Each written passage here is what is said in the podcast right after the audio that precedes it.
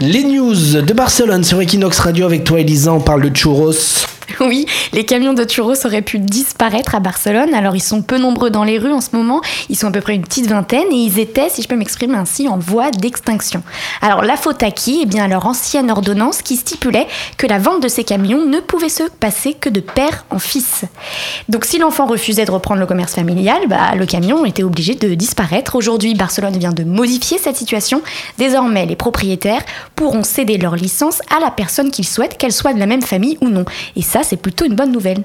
Et alors, est-ce qu'on sait euh, d'où vient l'origine du mot churros, euh, Elisa? Oui, on sait. Alors, churros vient de chura, qui désigne une race de moutons dont les cornes ont la même forme que les fameux beignets. Equinox Radio.